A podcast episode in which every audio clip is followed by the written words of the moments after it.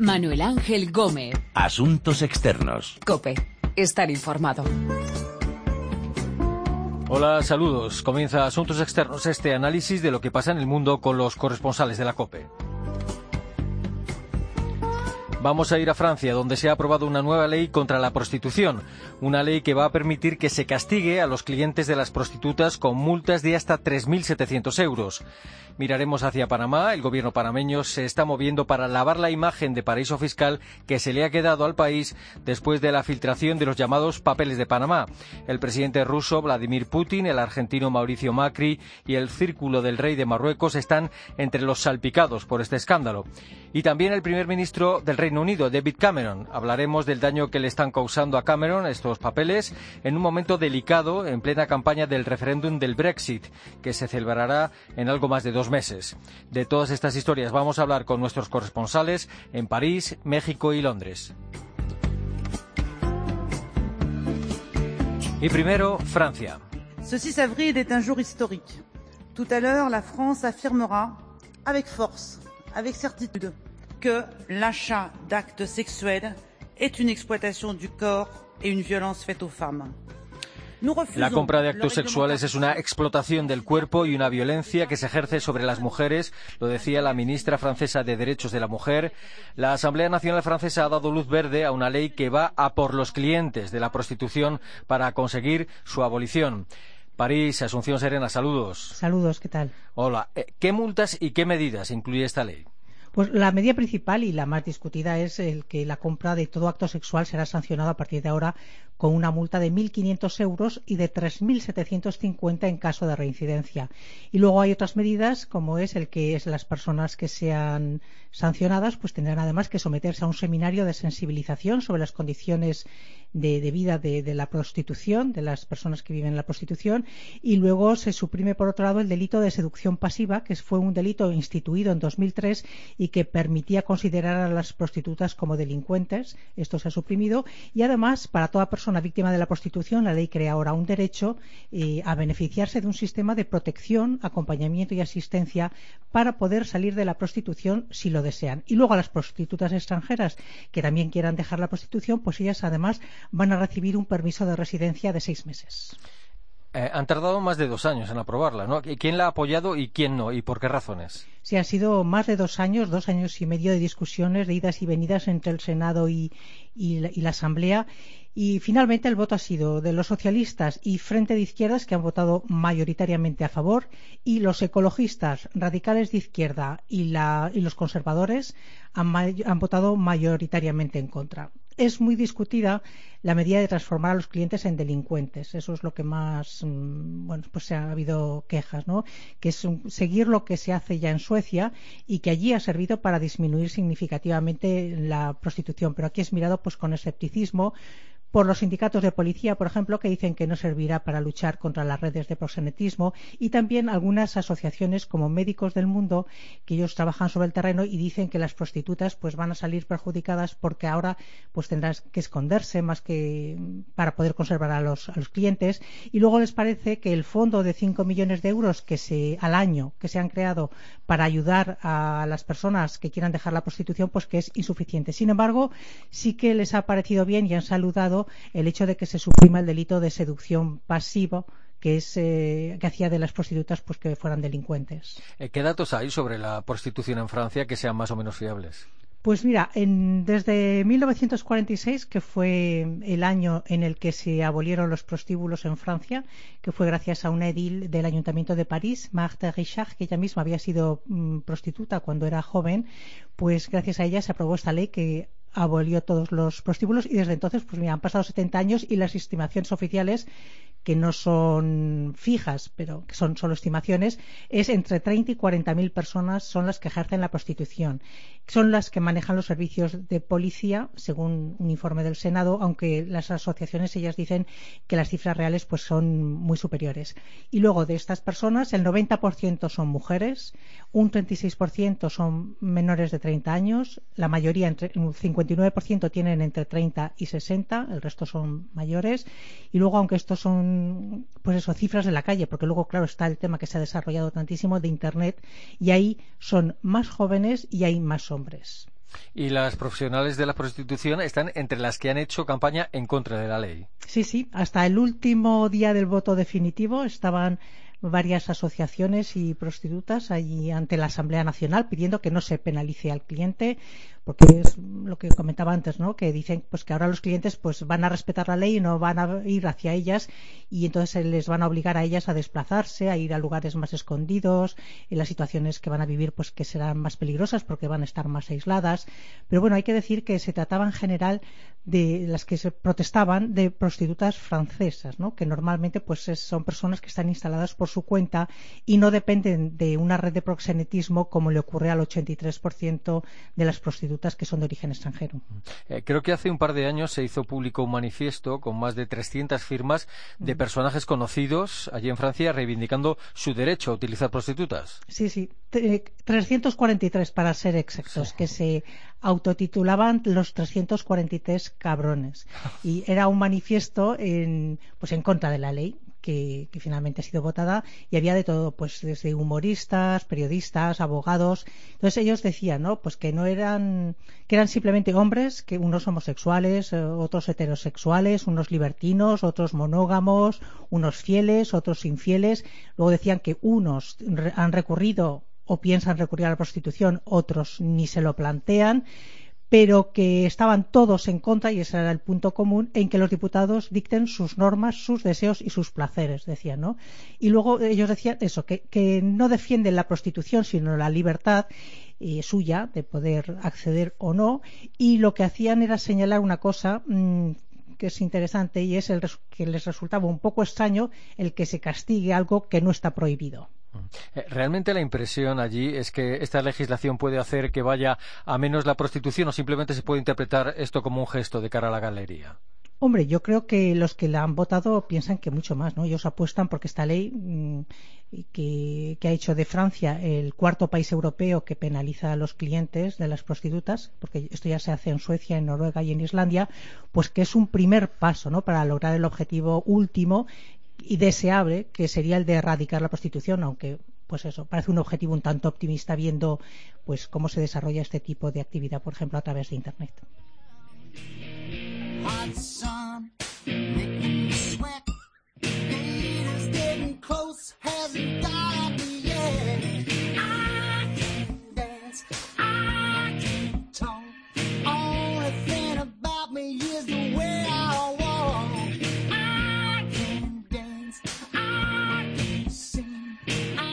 Paso en la lucha contra la prostitución en Francia.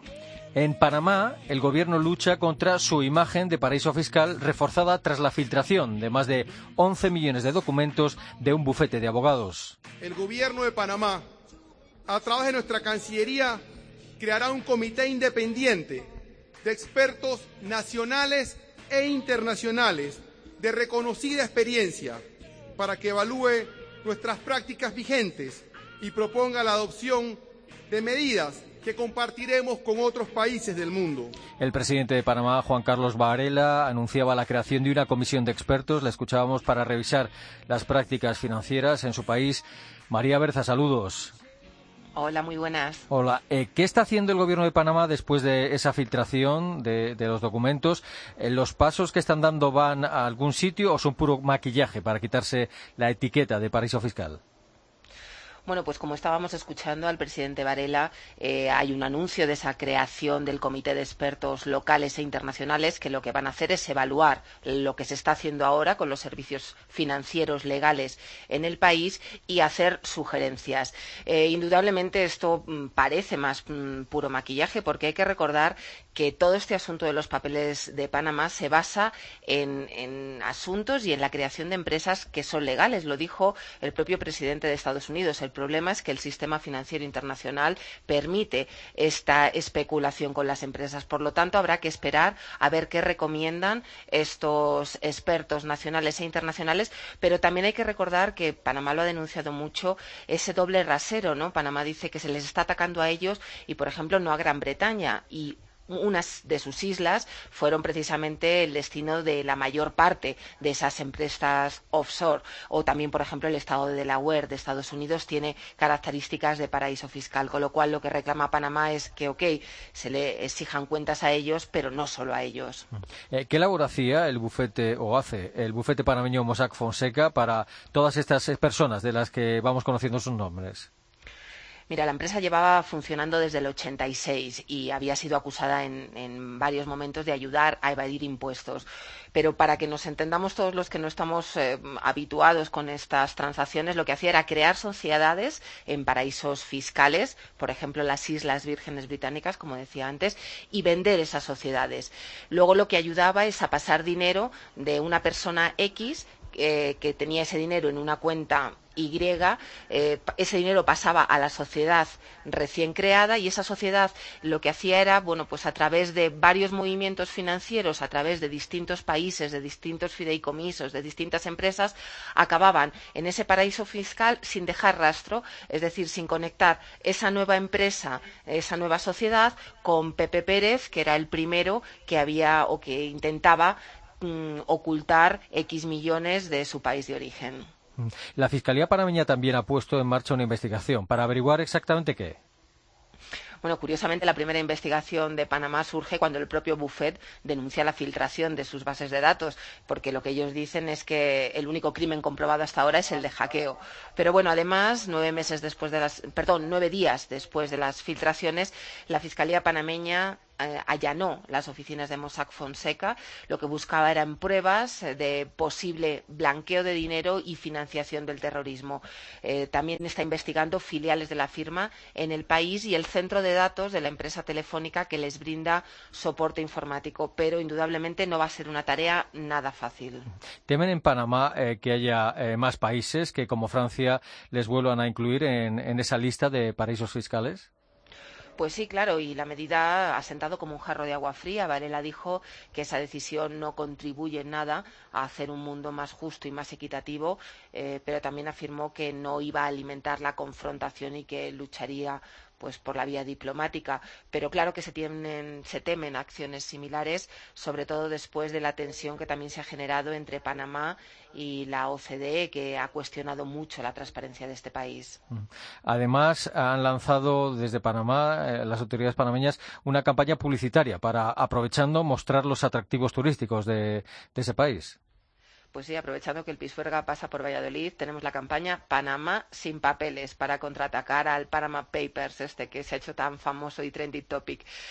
Así se llama la campaña, es un vídeo que inicia precisamente con la frase dicen que somos un paraíso, puntos suspensivos, y a partir de ahí lo que van mostrando son las maravillas de este país centroamericano, eh, que sin duda es eh, quizá bastante desconocido, sobre todo en Europa, muy rico en naturaleza y en cultura, o sea que que sí es eh, por lo menos interesante que, aprovechen esta coyuntura y, como digo, ese esfuerzo del presidente Varela porque no se, no se actúe con doble rasero.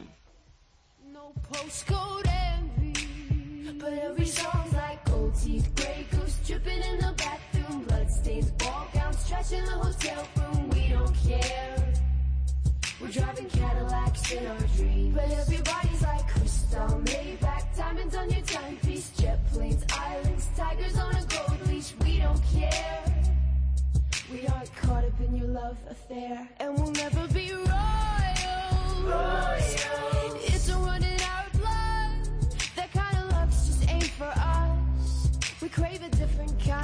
Las maniobras del gobierno de Panamá para un lavado de imagen después de la filtración de 11 millones de documentos de un bufete que ayudaba o ayuda a crear empresas fantasmas para pagar menos impuestos. Y entre los que se han visto salpicados por los papeles de Panamá, el primer ministro británico, David Cameron, que ha contraatacado anunciando una ley para perseguir a bufetes y bancos que ayuden a evadir impuestos. Well, it's not been a great week. I, I know that I should have handled this better. I could have handled this better. I know there are lessons to learn, and I will learn them. Cameron decía que no había sido una buena semana y reconocía que debía haber gestionado de otra forma el asunto de los papeles de Panamá. Londres, José Luis Concejero, saludos. ¿Qué tal, Manu? Saludos. Hola. Eh, David Cameron ha reconocido que se benefició de una inversión que hizo su padre en un paraíso fiscal y ha hecho públicas sus declaraciones de la renta de los últimos años. Efectivamente.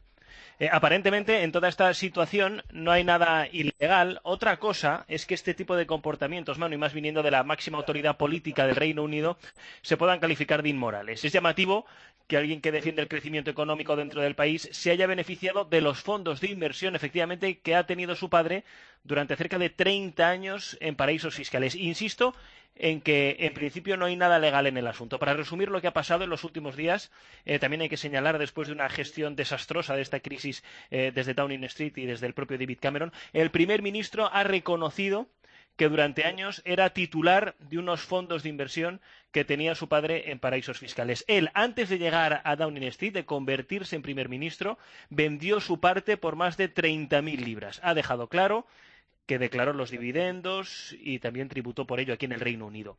En relación con lo que me comentabas de las declaraciones de la renta publicadas, era, era un golpe de efecto que quería ejercer David Cameron, pero personalmente creo que no le ha salido todo lo bien que él esperaba. Llama mucho la atención que recibió una herencia de 350.000 libras de su padre y dos donaciones en forma de regalos de 100.000 libras de su madre. La pregunta que ahora hace aquí la opinión pública la prensa británica, que está siendo muy crítica con este asunto, es de dónde ha salido este dinero y si vienen de los fondos que durante 30 años pudo tener su padre eh, según los papeles de Panamá.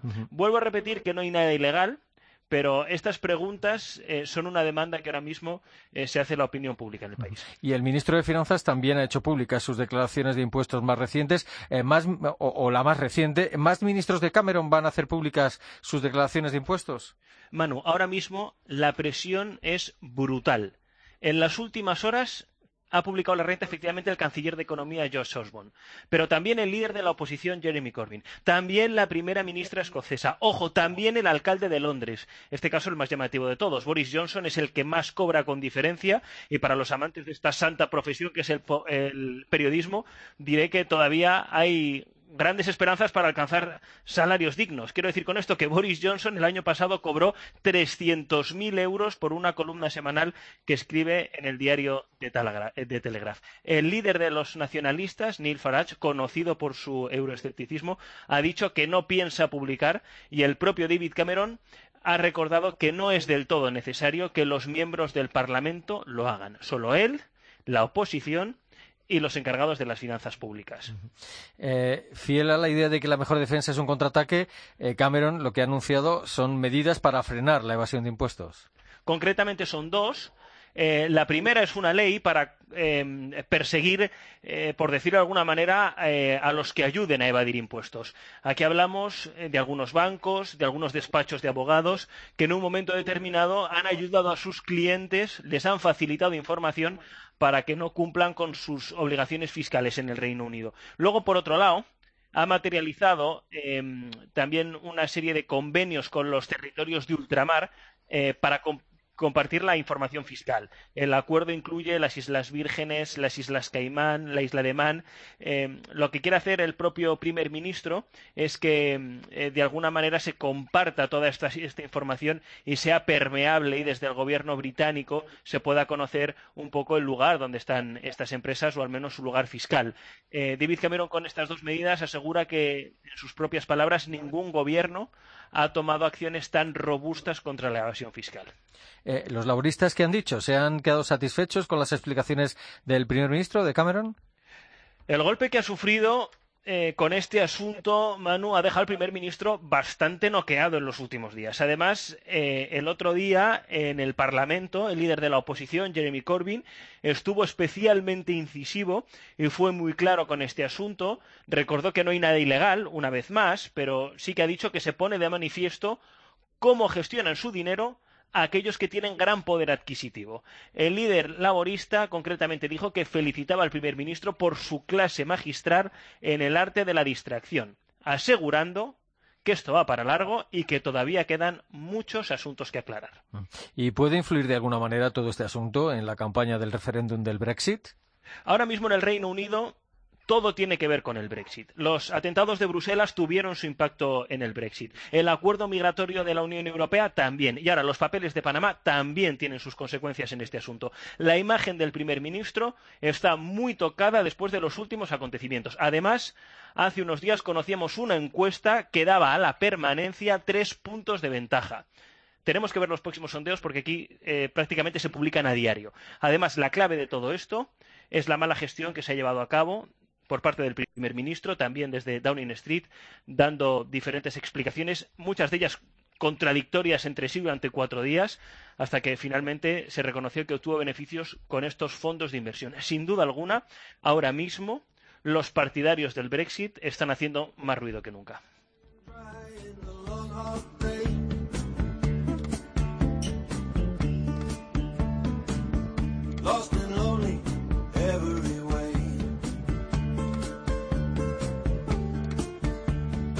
La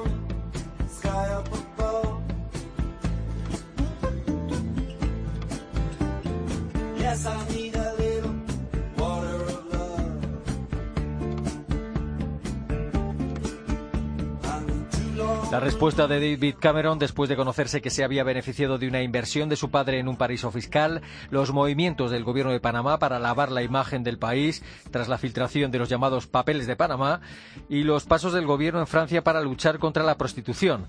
Nos lo han contado nuestros corresponsales en Londres, México y París. Hoy ha estado en el control nuestro compañero Pedro Díaz Aguado. Recuerden que nuestra dirección de email es asuntosexternos.cope.es y que también estamos en Twitter, Asuntos Externos, todo junto. Volvemos con Asuntos Externos dentro de una semana aquí, en cope.es.